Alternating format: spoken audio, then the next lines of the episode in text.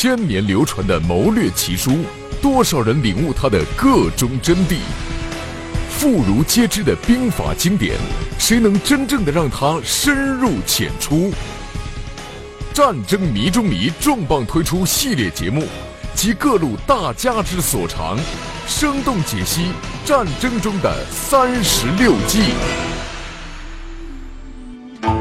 金玉谈公策，借以擒劫贼；鱼蛇海间笑，养虎逃三阁。树暗走痴故，俯空苦远客。乌梁有美诗，鸡卫连伐国。这是三十六计的记名诗，记下了这首诗，就能记住三十六计。三十六计呢，在问世以后的相当长的一段时间里边，都是以这个手抄本的形式。在民间呢秘密流传。任力，军事科学院研究员，中国孙子兵法研究会副会长兼秘书长，从事中国历代军事思想、军事史研究二十余年，主要著作有《中国军事通史》《孙子兵法军官读本》《中国十大古典兵书》《五经七书鉴赏》等。在这一系列中。任教授将全面系统的为大家讲解三十六计中的韬略奥妙。一九六一年，有一个叫舒和的人，他就写了一篇文章，发表在这个《光明日报》的这个东风副刊上面，来介绍这个三十六计。这样呢，三十六计呢，才引起了世人的关注，直到。一九七九年，这个五谷的遗著本才由这个吉林人民出版社出版发行。这样呢，三十六计呢就开始在世上广为流传。那么我们现在讲的这个三十六计所用的版本，就是五谷遗著的这个版本。今天呢，我们就讲三十六计中的第二十七计——假痴。不颠，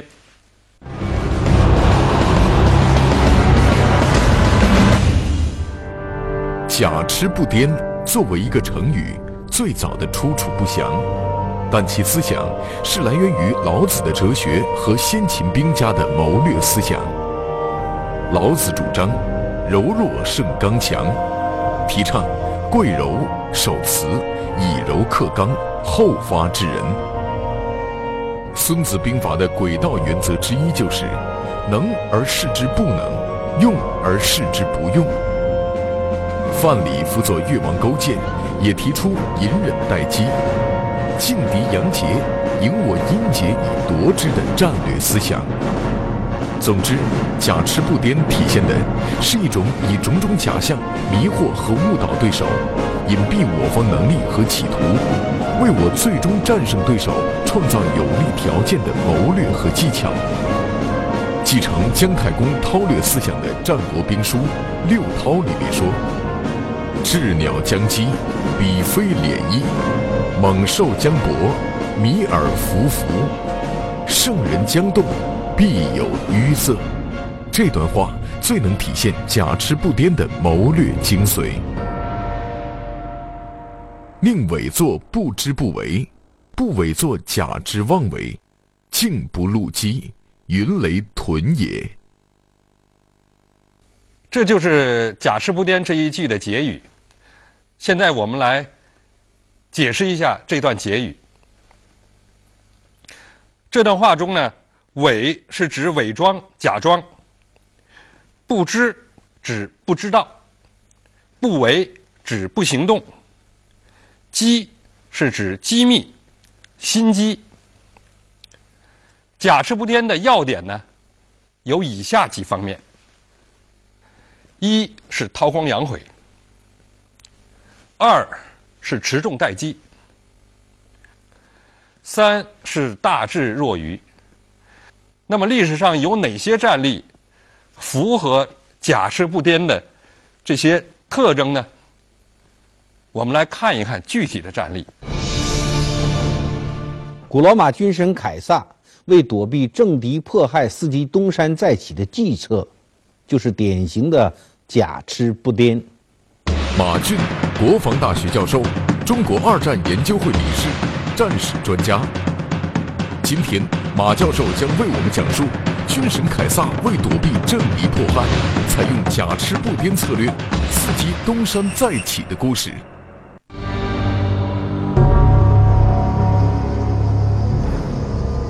公元前八十四年，凯撒凭借强有力的家世，顺利登上罗马朱比特神祭司，前途一片光明。然而不久，担当高位的姑父马略和岳父秦纳就先后死去，而他们的死敌苏拉，则通过暴力成为了罗马的第一位终生独裁官。上台后的苏拉立刻大肆迫害、屠杀马略等人。凯撒自然首当其冲。那么在这种情况下呢，凯撒的母系就是他的妈妈的家族，是一个望族啊，就出面了。就是他妈妈利用自己家族的关系，跟苏拉出求情，啊，免除了这个苏拉对凯撒的迫害啊，牢狱之灾。但是这个时候，罗马城待不住了，凯撒呢，就走了，啊，到外地去了，漂泊了多年。几年后，苏拉病死的消息传遍四方，凭着敏锐的政治嗅觉，凯撒当即意识到机会到了，于是他马上决定回罗马夺回自己失去的政治地位。不过，令人奇怪的是。凯撒回到罗马后，却没有直接参政，而是做了一名律师。为什么？这就应了中国三十六计的一句一计了：假痴不癫了。啊，凯撒回来以后啊，一看那苏拉的势力还那么强大，啊，于是呢，这个人很聪明，怎么办？要不然你，你苏拉还得迫害你。啊聪明，啊，他有一次啊躲避政治迫害的一个经验了，这次呢，于是他采取了假持不颠，就是收敛自己的锋芒，等待时机呀，隐藏实力，躲待时等待时机呀。于是呢，他不直接走上政坛，他去当律师去了。凯撒投身诉讼，在当时引起了极大的震动。他的宋词华丽，语言优美，论证激昂，受到了民众的热烈欢迎。人们纷纷传抄、模仿凯撒的控告词，凯撒的名字也随之广为流传。尤其是凯撒专门选择带有政治色彩的诉讼来扩大自己的影响力，更是使他大名远播。精明的凯撒在政局动荡的年代。用独树一帜的方法捞足了政治资本，成为拥有广泛平民支持的政坛新秀，便很快与庞培、克苏拉一起建立了罗马三巨头同盟，开始向罗马权力的中枢登攀。公元五十八年，这一年发生了一件大事，就是高卢总督去世了。那么高卢就成了一个权力的中宫。罗马人呢，啊，就开始啊，说谁去，谁到那儿去啊？罗马元老院呢在想辙呀。当时有三个人最适合到罗马，这个这个这到这个高卢，啊，来填充这个政治权力真空。一个是庞培，一个是克拉苏，另外一个就凯撒。那么在这三个人中，庞培和克拉苏呢势力是最大的，但是这两个人就最不愿意去，因为他俩如果一旦我去了啊，你最后你在国内，啊，你把我的势力给边缘化了，被排他你你你主权了，我哪多哪少啊？所以他俩不去。那么在，于是在这三三个人势力最弱的就是凯撒了。所以就让，他俩就让凯撒去，你去，那么这对于凯撒怎么想的呢？这人富有韬略啊！凯撒讲：“我既无庞培的军功，战功卓著啊，庞培啊能打，我又无克拉苏的这种财力，那种雄厚的财力，我这两个都不及他嘛。我莫不如我避过这个国内的政治漩涡，我走到高卢。到高卢有风险，但是机遇和挑战共存。我如果战胜风险，那么我财富、荣誉。”权力全来了，于是呢，去他去了。而这个时候，由于为了罗马人为了更好的控制高卢，所以还授权凯撒，他可以征四个军团的军队。这对凯撒是不可多得的良机啊！征服高卢是凯撒走上罗马权力巅峰的最重要转折。凯撒亲自撰写的《高卢战记》，记录了他在高卢的辉煌成就。九年前，他两手空空来到高卢；九年后，他一共攻占了八百多座城镇，征服了三百多个部落，同三百万人作战，消灭了一百万人，俘虏了一百万人。新并入土地多达数十万平方公里，他的战利品不计其数，乘车的黄金被运回罗马，凯撒陡然成了罗马最风光的人物。而在此后的一系列征战中，凯撒成为了罗马人心中的军神。公元前四十九年九月，凯撒回到罗马后，罗马人给予他极大的荣誉。人民大会和元老院授予凯撒“祖国之父”的尊号，任命凯撒为终身独裁官。人们在广场和神庙为他建造雕像，而雕像上则刻有“半神”的字样。凯撒就此成了权力与尊严的象征。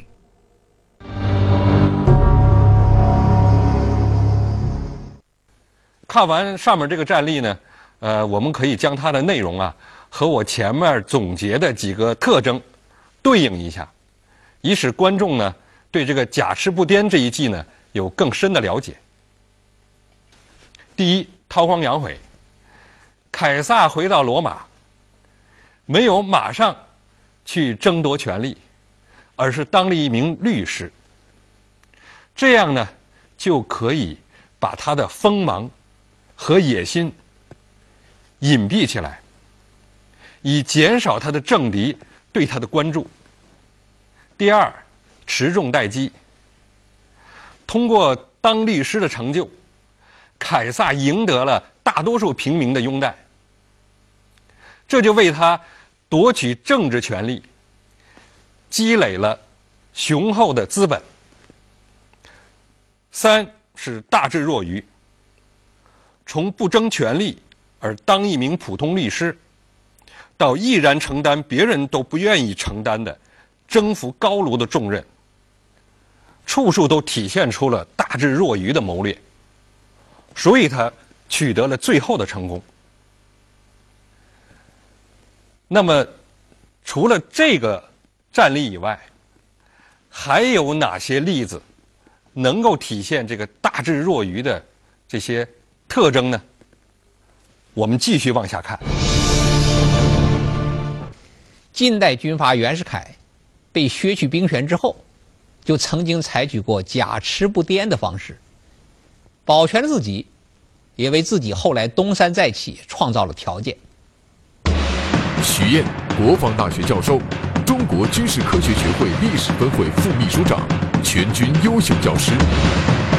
今天，徐教授将为我们讲述近代军阀袁世凯采用假持不颠的方式，保全自身并为东山再起创造条件的故事。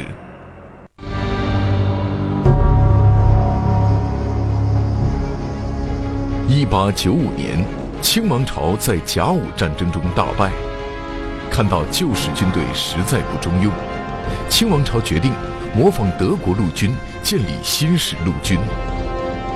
当时，由于中央王朝对地方的控制力大为削弱，地方实力派人物纷纷自己招募兵员，建立起名义属于朝廷，实际上却归自己指挥的私人军队。袁世凯在天津小站练兵时建立的新建陆军，就是建立最早、人数最多的一支新式军队，被称为北洋军。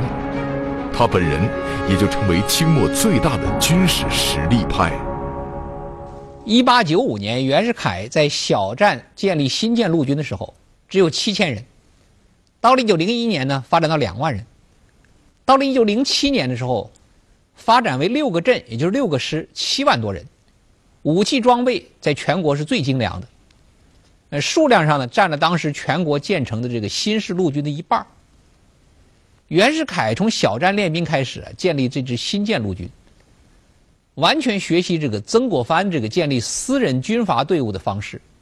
军官呢是他个人选拔的，士兵呢又是由军官去招募的。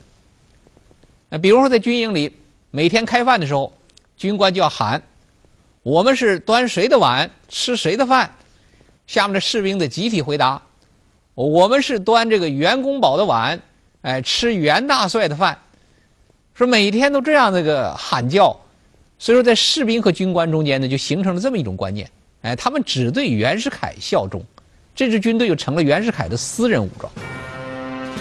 作为汉族军阀的袁世凯掌握北洋新军，官兵中间又普遍只知有袁公宝，不知有朝廷，自然引起满清亲贵的猜忌。一九零七年。经慈禧太后决定，袁世凯被清廷调任为军机大臣兼外务部尚书，北洋军交给满族亲贵指挥。一九零九年，清朝末代皇帝溥仪的父亲摄政王载沣掌管朝政后，曾想杀掉袁世凯，但遭到张之洞等老臣的劝阻。最后，载沣以袁世凯有足疾为名。让他开缺回故乡河南张德养病。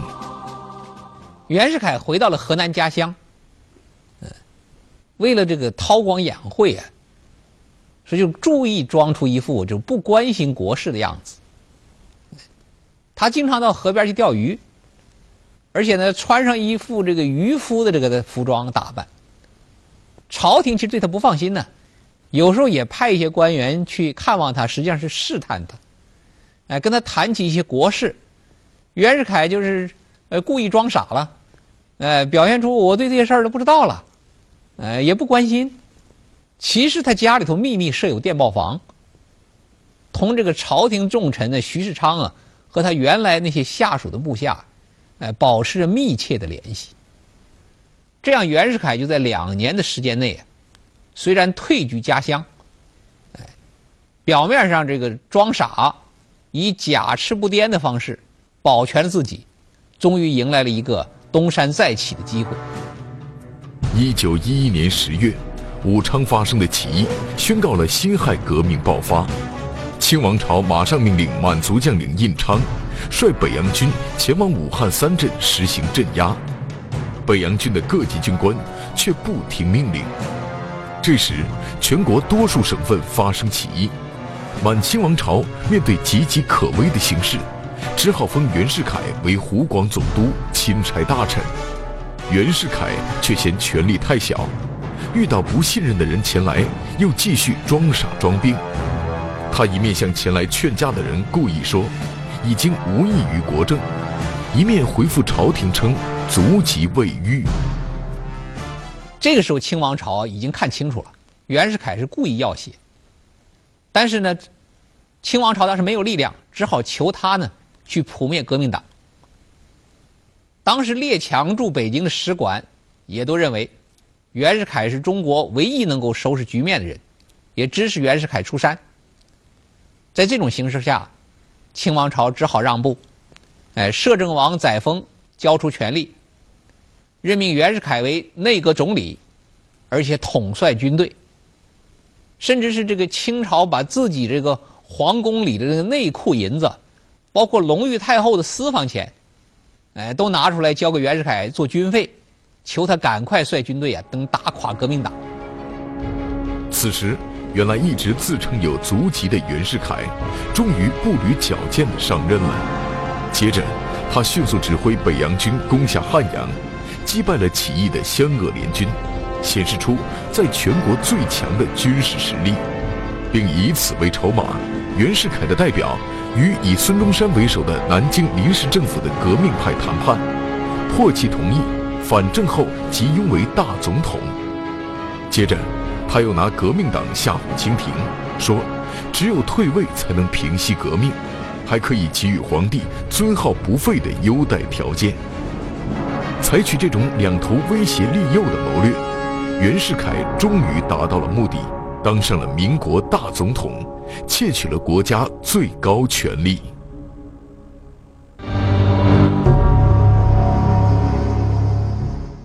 看完上一个战例。呃，我们就把它的具体内容和我前面总结的几个特征来对应一下。第一，韬光养晦。袁世凯回乡养病，悠然垂钓，对国事呢，装作一副超然世外、漠不关心的样子，以此来掩盖他内心躁动的这种权力的欲望。与此同时呢。暗中收集情报，与朝中的重臣和北洋系的亲信保持密切的联系。第二，是持重待机。袁世凯静观局势变化，等待着重新出山的有利时机。等到辛亥革命爆发，一接到清廷给他军政大权的这个任命。马上就去上任，东山再起，出来收拾残局。第三，大智若愚。袁世凯心怀窃国野心，却一贯装作忠心耿耿，以忠臣自居，骗取了清廷的信任。实际呢，他内心充满狡诈，精于算计。经过了苦心的经营，才实现了他八十三天的这个皇帝梦。当然，他这也只是南柯一梦而已。那么，上面我们分析了两个战例。我想呢，观众呢对贾氏不颠这一计呢，已经有了一个大致的了解。也许有的观众呢还有一些疑问，我们在这里边。设了一个互动环节，专门来回答观众的提问。下面呢，就有一个互动区的有一个问题。我理解假痴不颠就是装疯卖傻，就是欺骗你的敌人。但这里的痴和颠到底有什么区别呀？既然可以假痴，为什么又要不颠？颠也可以装出来骗人呢，只要装得像就行。为什么不能假颠呢？这里边有两个问题。首先，这种理解只对了一半，还有一半没有到位。假痴不癫啊，确实要装疯卖傻，否则你就不能够欺骗你的对手。但是装疯卖傻不是目的，目的是骗过敌人，然后。最后战胜敌人。其次，使用这一计啊，就如同演戏。你是演员，对手是观众，所以你既要演到位，又不能演过火。所谓颠，就是演过火了，太想演好了，结果这个演过了，穿帮了，让对手看出了破绽。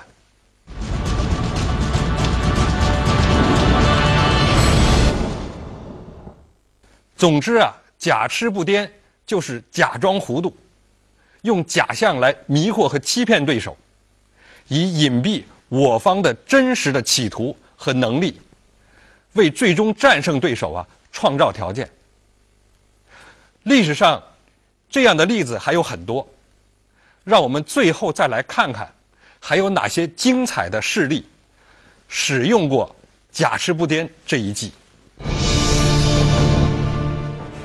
一九四七年春，国民党调集三十四个旅，共二十五万多兵力，向我陕甘宁解放区发动重点进攻。大敌当前，中共中央认真分析了敌我形势，认为敌军兵力雄厚，装备精良，要打败这样的强敌，必先避其锋芒，实施主动退却，以麻痹和误导对手，寻找有利时机。在机动中打击其薄弱环节，必要时可暂时放弃延安。三月十九日，我军在给敌造成一定消耗后，主动撤离延安。国民党军进占延安后，受到蒋介石的嘉奖，敌指挥官胡宗南十分得意，踌躇满志，渐露骄狂之态。我西北野战军在彭老总指挥下。采取进一步交敌诱敌行动，隐蔽我方实力和企图，决定以第一纵队独立第一旅第二团第二营伪装成主力，一面大张旗鼓、大造声势，摆出主力部队的架势；一面从延安西北地区节节抗击胡宗南部，吸引其主力继续北进。我军主力则隐蔽于延安东北的清化边地区，偃旗息鼓，集结待机。敌军果然中计，错把我二营当成主力，认为我军节节败退，已山穷水尽。胡宗南下令兵分三路，对我形成合围之势，一举歼灭我西北野战军主力。针对敌军部署，彭总决定。充分利用有利地形和我军的局部优势，在清化边地区设伏，消灭敌兵力较弱的右翼敌第三十一旅。为此，做了周密的战前准备工作。二十五日上午十时左右，敌第三十一旅进入我玉福阵地，我伏击部队全线出击，仅用一小时四十七分，就将敌三十一旅全部歼灭。取得了撤离延安后的第一个大胜仗，为改变西北地区敌我态势，赢得战场主动权创造了条件。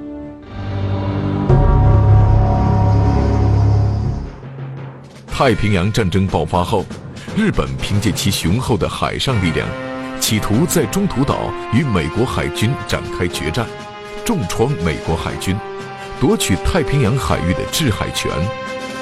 这时候，美国情报部门成功破获了日军的密码，进而全盘掌握了日军在中途岛的作战计划。据此，美海军将计就计，针锋相对地制定了在中途岛歼灭日本海军的计划。然而，这一计划却出人意料地被美国披露出来，引起巨大震动。情况被报到罗斯福总统的椭圆形办公室。罗斯副总统经过慎重思考，认为，此时如果追究那家报社的责任，必然会引起日方的警觉，导致其放弃中途岛作战计划。